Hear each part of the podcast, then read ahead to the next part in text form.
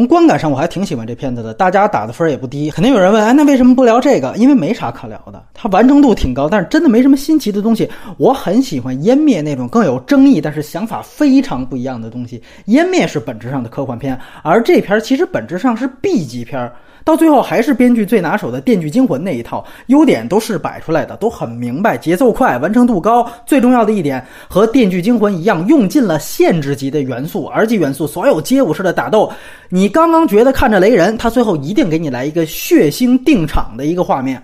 最典型的就是第一场把嘴直接撕开的那个动作，其实这个结局也是限制级的，只有在这种限制级的电影里面，你可以放心的反大团圆结局啊！而且到最后，这个发展方向其实是类似于去年我们讲过的医美演的那个分裂的那种啊，就等于当这件事儿可以被看成一种精神分裂的时候，其实这就是真正的人机合一了。它成为了两种人格的较量，所以这个片子开头像机械战警，中间像机械姬，到最后其实是分裂或者致命 ID。我到一个小时左右的时候都挺喜欢这片的，直到反派打个喷嚏啊，变成纳米机器人那段，我就觉得凉了。这个长节目是做不了了，编剧写飞了。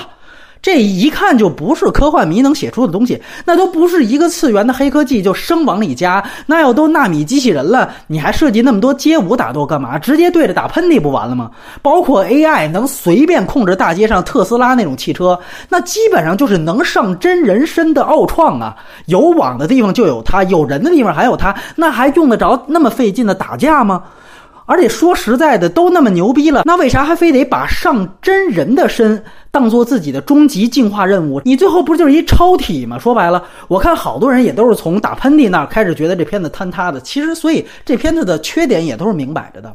啊，剧情硬伤到后半段是大把的，就从那个 AI 让男主角去酒吧那段，当时 AI 说啊，黑人女警一定派飞猫盯着咱们，咱们得想办法躲过去。到最后我也没看出他们是怎么躲过去，反正就升到了那酒吧了，然后就开干。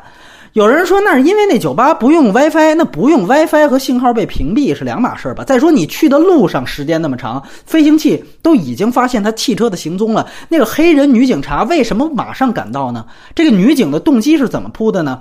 还有就是最后和反派打斗的很多动作逻辑也有问题。那些人如果都是 AI 上身的，那很多地方其实早就可以直接致命的，根本等不到男主最后用什么激将法，最后等于又还是反派死于话多。加上主角光环，这个其实一下就 low 了。和女警斗智斗勇，你翻回去再去看也很糙。那 AI 说女警放监听，他没检测出来，是因为那东西不是金属的。那个那女警之前查男主脚印和金属也没什么关系吧？那你是咋看出来的？说白了，这 AI 对正常人的解读技能，它是读心术级别的。如果是读心术技能的话，那无关你放的是什么，而是当你想放什么的时候，我就已经能察觉了。那和是不是金属有关系吗？就这些东西，充分证明它就是一个 B 级片儿。你要把它当《电锯七》《电锯八》看啊，那一点问题都没有啊，你别多想。但是你要但分要拔高它一下，说什么烧脑啊、科幻啊，那就纯扯淡了。所以聊什么长节目呢？而且就更别提什么现实性了。你上来就机械战警这种人设，对于智能手机侵入人们生活的主题，就没办法做现实层面的搭桥，只能我们生脑补一下。哎呦哇，也许我们以后就这样了。那你这种影射还不如瓦力的肥宅座椅呢，硬伤不少，其实糙的地方更多。主要集中在他和 AI 天人交战的这部分，那等于最后 AI 一度是依赖他打人情牌赢了大反派。那在此之前，AI 几乎是已经完全夺权了。怎么刚开始一遇到反派，反派用话一激，他人格还是能被激发出来呢？OK，如果说这种情绪激将法就是你电影里面设定的，你可以赶走 AI 的主导权的这样一个方法的话，那么这部分你完全可以用得更好啊。等到后面。把反派干掉之后，天人交战的过程，你完全可以写得更惊心动魄一些啊！你想，等于这个时候主角找到了一个可以赶走上身的 AI 的方法了，那等于说白了，这是一个驱魔的法则。如果我们把它看成一个恐怖片的话，因为在此之前 AI 其实是无解的。那换句话说，结局黑暗没有问题，但是他没有把男主角人格在后半段自以为和 AI 合作无间，但其实被 AI 忽悠了这个感觉做出来。机械姬在这方面做的就比这个片子强很多，包括你完全可以在更早的时候就开始铺垫他和女友重聚假象的这件事儿。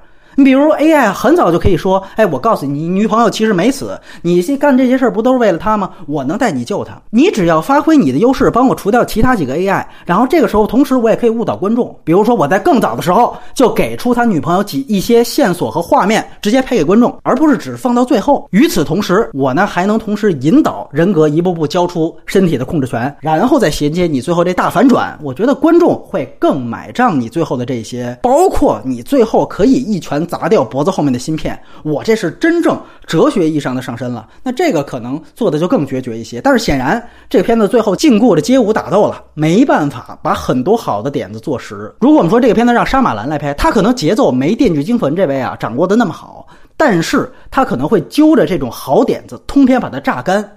这个是沙马兰的能力。另外就是这片卡斯也够可以，主角呢像汤姆哈迪不说，这个配角我一直以为是《超凡蜘蛛侠二》里边那个小绿魔啊，所以这片子无论正派还是反派，等于都是蹭蜘蛛侠的 IP 热点，就像山寨毒液大战山寨小绿魔。反正就期待一个月之后真正的毒液怎么拍的，毕竟套路都是一样的，只是一个超能力是从外星附体，一个这个是 AI 的附体，本质上但是性质都是一样的，主要矛盾也都是天人交战这一方面，就希望毒液可以做得更好一点吧。